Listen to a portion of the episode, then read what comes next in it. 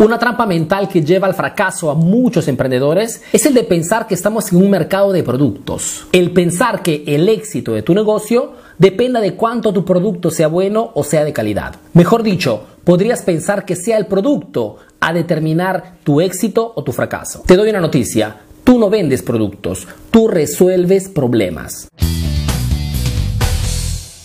En el mercado actual, el éxito de tu negocio depende de cuánto tu producto resuelve problemas a las personas. Es más, mayor es el problema que resuelve, mayor es el precio. Esto para decirte que el producto en sí mismo no tiene ningún valor en el mercado si no resuelve un problema existente y específico a alguien. Entonces, una pregunta que deberías hacerte siempre es ¿qué problema específico estoy resolviendo en el mercado? Y te digo esto porque si no tienes una respuesta inmediata y clara a esta pregunta, tienes un grande problema. Mejor dicho, si tu producto no está resolviendo un fuerte problema en el mercado, es muy probable que esta sea la causa por la cual tus ventas están por los suelos. Acuérdate de esta frase.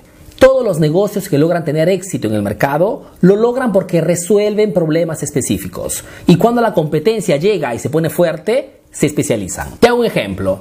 La lavadora que podrías ver como un simple producto, en realidad resuelve un problema específico. Antes de su invención, la ropa se lavaba a mano, robando tiempo y energías. Cuando ha sido lanzada al mercado, ha tenido un éxito tremendo porque ha ido a resolver un problema específico, lavar la ropa. Es más, lo hacía en menos tiempo y sin esfuerzo. Y cuando con el tiempo la competencia se ha hecho fuerte en ese sector, las marcas se han especializado. Lavadoras pequeñas, lavadoras silenciosas, lavadoras súper veloces, etc. O por ejemplo, el auto, que podrías ver como un producto más en el mercado, en realidad resuelve un problema específico. Antes del auto, la gente para moverse montaba a caballo o iba a pie. Cuando ha sido lanzado al mercado, ha ido a resolver un problema específico, moverse rápidamente. Es más, era más cómodo y tenía una mayor autonomía. Y cuando con el tiempo la competencia se ha hecho fuerte en ese rubro, las marcas se han especializado. Autos familiares, autos pequeños, autos de lujo, etc. Entonces, acuérdate que tú no vendes productos,